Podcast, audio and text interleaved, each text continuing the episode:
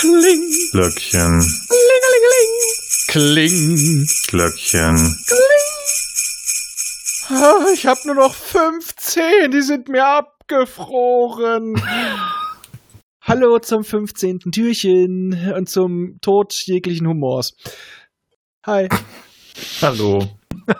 Wird nicht besser. Nee. Äh, Ja, komm, machen wir schnell die Tür auf. Ja, bitte. Klick, klack. Klick, klack, klick, klack, klick, klack. Und es geht um ein Thema von mir. What? Ja! Ach, Es sag. geht um die Sterntagebücher von Stanislav Lem. Wow. Schön. Ja. Die Sterntagebücher von Stanislav Lem gehen um einen Kosmonauten. Und wenn ich diesen Namen nenne, werden, glaube ich, ein paar Leute mehr wissen, um welche Geschichte es geht. Es geht um Ion Tichy, intergalaktisches Diplomat und Held von Kosmos. Kann man auch sehen auf Video. Ja. Und Die ganz Farbe und Du und. kannst doch gucken, wenn du bist in Duseltronik. Allerdings die Buchvorlage ist nicht ganz so blödlich. Sie ist zwar auch lustig, ist allerdings eher zu vergleichen, sage ich mal, mit Münchhausen.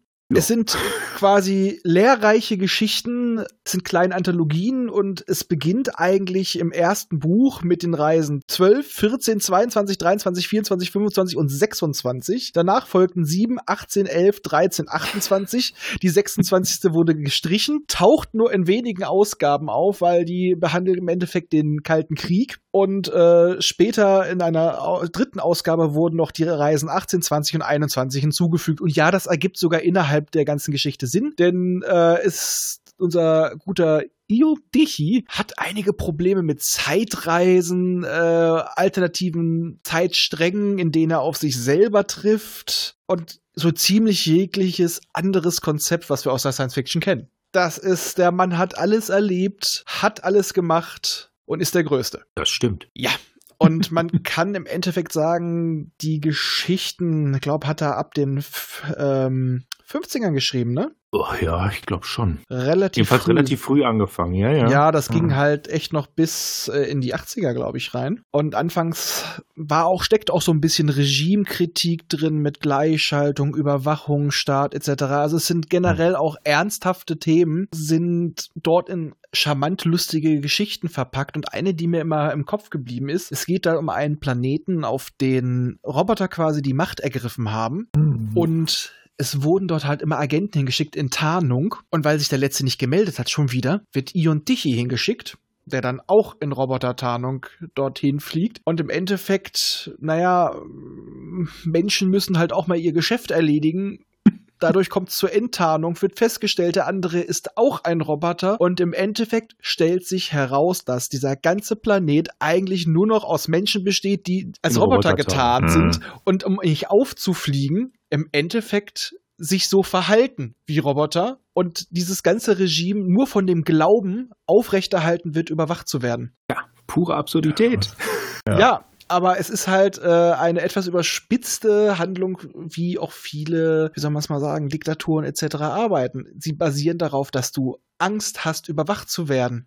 Und es- diese Angst schon reicht. Und im Endeffekt sind, ist der Feind in der totalen Minderheit, aber du kannst niemandem trauen. Und hier wurde es halt ein bisschen ins Humoristische reingebracht. Aber das sind halt so Geschichten, erst zum Schwunzeln, aber er bringt einen auch ein bisschen zum Nachdenken. Und dann gab's halt, glaube ich, wodurch die meisten wirklich davon gehört haben, die Serie damals auf dem ZDF, ZDF Neo. So ein recht Mhm. mutiges Projekt, was ja auf, auf einem Studentenfilm basiert. Deswegen auch dieser charmante Look, der aussieht wie eine Studentenbude, das Schiff von innen, was von außen aussieht wie eine Stempel-Kaffeekanne mit ich Ja. weiß gar nicht, was das war, diese Lenkeinheit, irgendwas von einem äh, Spinnrad, glaube ich.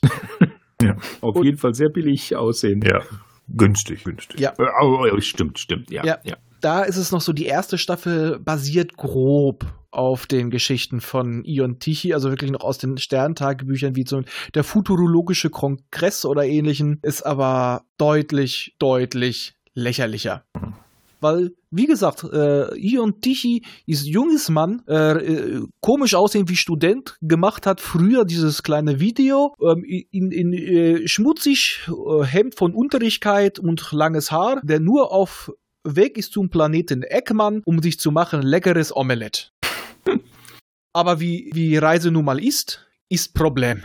Großes Problem. Und uns zu lösen und zu, zu, zwischendurch zu schlafen in Duseltronik, er baut sich Hallucinelle. Die Hallucinelle ja. ist Nora Tschirmer. Eine, eine ihrer wenigen guten Rollen, wo ich sie mal mochte. Ein früher Begriff des Hologramms. Ja, also auch generell in seinen echten Romanen hat er viele Sachen vorweggenommen auch schon. Also der hat schon recht früh über, äh, wurde vielleicht nicht so genannt, Nanotechnologie geschrieben, über virtuelle Realität. Und zu Stanislav Lem, nochmal zurück, der hat nicht nur so ein Blödelzeug geschrieben. Viele seiner Bücher wurden auch verfilmt. Unter Polaris? anderem. Genau. Der glaube ich schon dreimal, oder? Ja, zweimal weiß ja. ich auf jeden Fall. Hab beide gesehen. Mal, ja. Also der ist eigentlich einer der ganz Großen, aber kaum einer kennt ihn. Das ist eigentlich schade. Auch eigentlich ein hochintelligenter Mann, hat ursprünglich angefangen, nee, der gute Mann ist ursprünglich Pole, der hat angefangen Medizin zu studieren und im Kalten Krieg musste er dann plötzlich auf Mechaniker umsatteln, hat später nochmal weiter studiert, hat aber nie abgeschlossen und hat sich dann wirklich dem Schreiben gewidmet und da sind echt tolle Sachen bei rausgekommen. Also ich muss mal sagen, sowohl Ernst, wer auch mal sowas wie Solaris gelesen hat und dann wirklich diesen Klamaukram, wo man sich dann denkt, passt nicht zusammen, aber doch. Es ist alles sind es echt intelligente Romane und die Sterntagebücher lassen sich finde ich aus heutiger Sicht sind sie ein bisschen trocken zu lesen, aber dadurch, dass es immer diese kleinen Happen sind, geht's eigentlich recht gut trotzdem noch weg und vor allem der abstruse Humor ist es halt. Und wem würde ich das empfehlen? Ja. den Freunden von Münchhausen, den Fro es ist nicht ganz so äh, hart, aber wieder mal ziehe ich den guten Douglas Adams aus dem Hut. Mhm. Ja. Stimmt. Und die Serie, ja mein Gott, guckt rein. Mhm. Die ist, die erste sind halt diese kleinen Abenteuer, die zweite, da hat der Macher das selbst finanziert über Kickstarter. Da gibt es einen übergreifenden Handlungsbogen, ist dann nicht mehr ganz so schön zum bisschen mitdenken ist es dann wirklich nur noch klamaukig. Aber ja, das ist was Schönes zum Schmunzeln, diese Geschichten, wobei man dann auch mal ein bisschen was nachdenken darf. Ja, eigentlich kann ich darüber jetzt gar nicht mehr weiter sagen, weil. Äh, das ja, würden wir im Fall der Fälle machen. Richtig, genau. Also wir wollen uns ja was aufheben und es sind halt wirklich sehr, sehr viele Einzelfolgen. Okay, in diesem Fall sage ich dann jetzt mal, das ist eine kurze äh, Nummer. Tschö mit Ö. Tschüss.